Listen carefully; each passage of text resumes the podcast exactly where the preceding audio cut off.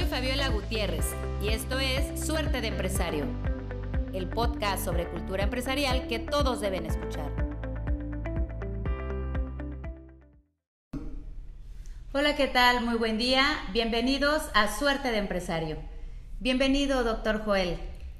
¿Qué tal, Fabiola? Muchas gracias de nueva cuenta por la invitación. Es un gusto, como siempre, estar aquí con ustedes. Muchas gracias por venir a compartir sus experiencias y conocimientos y sobre todo que fomentemos esta cultura preventiva en el país. Creo que la importancia del espacio pues eh, permite justamente facilitar información. Como lo comentábamos en algún momento, la información es dinámica, es cambiante y por lo tanto el empresario tiene la necesidad de estar adquiriendo conocimientos nuevos, empaparse de las novedades o inclusive partir del origen, de la explicación del por qué hoy se tiene que hacer algo bueno, con tantos cambios que nos ha venido, híjole, este año eh, nos ha llovido sobre mojado con el tema de la pandemia y con el tema de, la crisis, eh, puedo mencionar la siguiente este, frase, ¿no? Empresario que se duerme, eh, se lo lleva a la corriente.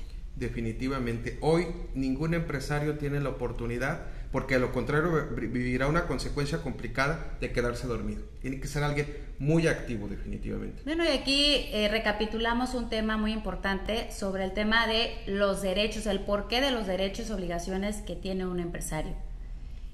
Eh, hago con esto la primera pregunta para usted. Sería, ¿por qué existen las obligaciones? O sea, si soy empresario, me aventuré o heredé de mi familia o o simplemente pegué en el gordo y resulta que hice un negocio o, emprendí y pues ahora soy rentable y, me llamo empresario, ¿no? ¿Por qué de estas obligaciones? Bien, creo que lo primero que habrá que definir es que a toda obligación hay un derecho, o a la inversa, como lo queramos ver. A todo beneficio definitivamente habrá, habrá un deber. Y creo que es la parte medular que habrá que digerir por parte del empresario de cualquier ciudadano. Si yo disfruto de los beneficios de vivir en una colectividad, pues definitivamente tengo un compromiso hacia con esta colectividad. Hoy el empresario definitivamente se cuestiona, ¿no? El por qué debo de cumplir con ciertos deberes. Pero también el empresario en algún momento debería de cuestionarse, ¿por qué no me voy a una isla desierta o a una comunidad aislada, donde definitivamente nadie me comprará? De donde definitivamente no podré vender mi producto o fabricarlo con facilidad.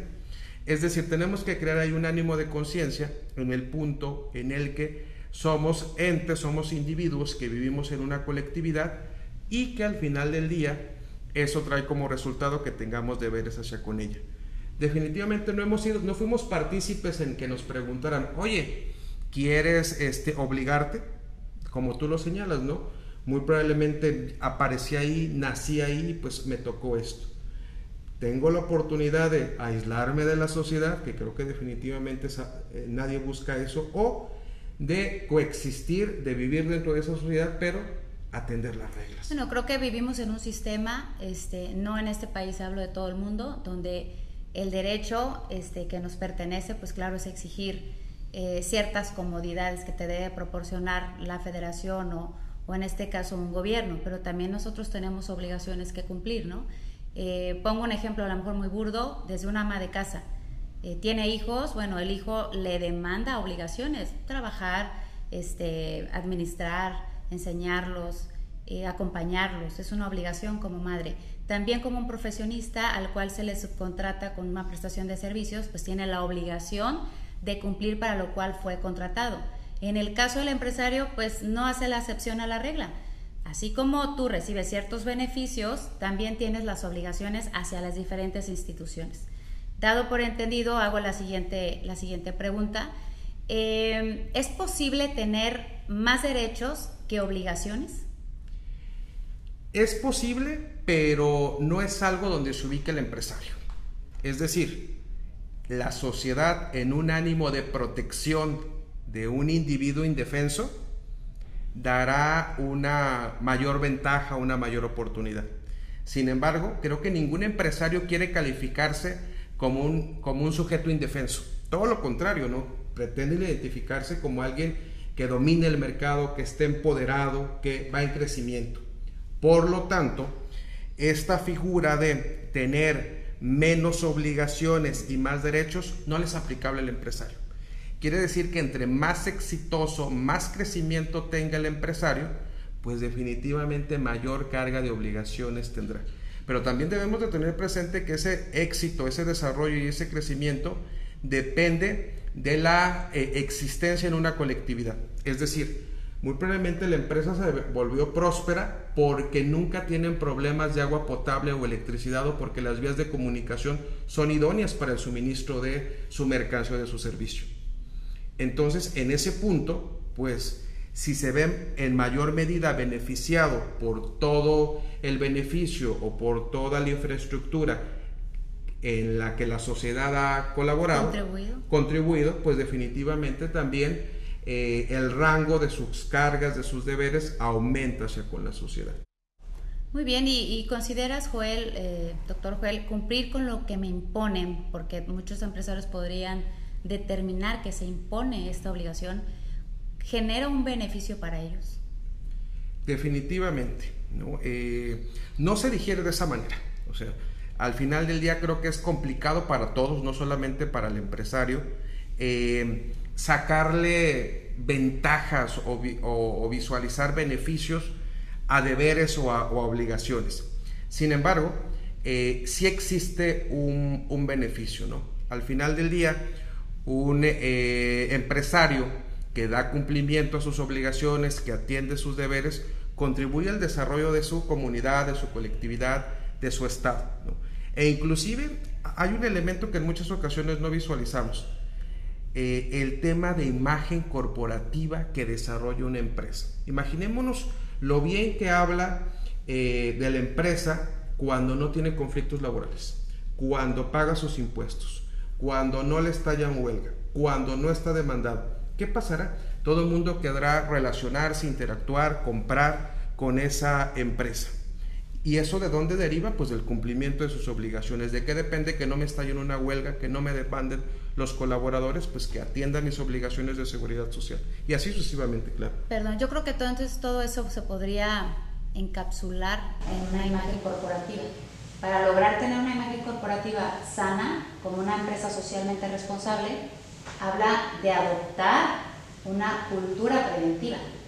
Eh, digo, otra vez mencionando un poquito el tema de la crisis que aún seguimos, eh, comento en ella, si no adoptas este ponderador de cambio, donde te reinventes, donde digas, no vengo haciendo las cosas bien y necesito cambiarlas, y ves una obligación todavía en la parte del gobierno como una imposición, pues estamos a años luz de tener una cultura preventiva. ¿no? Normalmente el empresario, no, no puedo catalogar mexicano, pero eh, hablando de nuestro país, está acostumbrado a vivir de apagar fuegos. Eh, lo pudimos ver incluso otra vez en la pandemia, ¿no? Cabe mencionar, apagar un fuego donde pues no tenía el flujo, donde, ¿qué le digo a mis empleados? No hice este, el, análisis, el, recabar los datos de forma preventiva con históricos. Entonces, estas obligaciones que, por eh, lo tenemos que hacer sí o no al cumplir con todas las autoridades, eh, se convierten en un dolor de cabeza, cuando se podrían prorratear y dejar de ver la palabra como, obligación como si fuera un, un yugo, ¿no? Definitivamente se tiene que hacer un cambio de chip. Tenemos que ser empáticos hacia todas las direcciones, hacia el Estado, hacia los trabajadores que dependen directamente de mí, hacia la sociedad que no depende de mí, inclusive, ¿no? En ese sentido, creo que cuando el empresario o cualquier ciudadano, pero en este caso, bueno, pues nos estamos enfocando al empresario, da atención a sus obligaciones, pues tiene la oportunidad de hacerse el hábito tener una cultura del cumplimiento y que inclusive en algún momento cuando lo alcance alguna problemática, alguna contingencia, pueda quedar tablas, pero no estar endeudado previamente con toda esta serie de cargas que pudiera, que pudiera tener. Pues como conclusión, me gustaría que pudiera darnos algún exhorto eh, sobre el tema de, de los derechos y obligaciones que tenemos desde los ciudadanos y principalmente como empresario ver las obligaciones, ver los derechos como un todo y no como un caso aislado hacia nuestro propio organismo.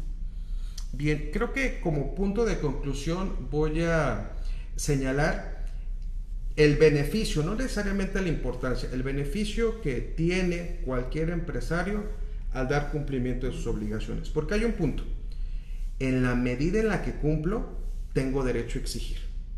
En la medida en la que cumplo, me beneficio. Y también en la medida en la que cumplo, me libero de problemas. Entonces, creo que con estos tres elementos son más que suficientes para en algún momento atender algo que no tengo alternativa de eludirlo. La ilusión traería como resultado eh, crear una bola de nieve, ser un imán de problemas. Y creo que definitivamente ningún empresario busca ubicarse en esa condición. Bueno, pues creando esta cultura preventiva, esta conciencia, en este su espacio, eh, sería importantísimo dejar claro que para que suceda este cambio o seamos un ponderador de cambio, empieza desde nosotros. Desde nosotros, ¿qué, tenemos, qué queremos perdón, transmitirle hacia los colaboradores, hacia nuestros proveedores, hacia nuestra autoridad? Y sobre todo, pues alguna vez lo dijo el, gran este, maestro que por ahí tuvimos una cátedra con él, este, financieramente hablando, si me permite decirlo. Adelante, adelante. Es este, ¿cuál empresario quiere ser? ¿El que duerme bien? ¿O? O el que come bien. Así es. Pues yo creo que con esto terminamos. Muchísimas gracias, este, doctor Joel, por su tiempo. Y esperamos tenerlo de nuevo aquí en este espacio. Como siempre, un placer y un gusto estar aquí. Esperamos coincidir en futuros temas y quedamos a su disposición para cualquier duda, comentario o sugerencia. Muchas gracias de nueva cuenta. Muchas gracias a todos ustedes por escuchar a su espacio. El, empresario, recuerden, eh, realmente eh, lo tienes que hacer, no nace.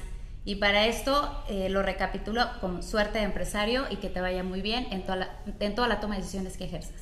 Gracias por escucharnos.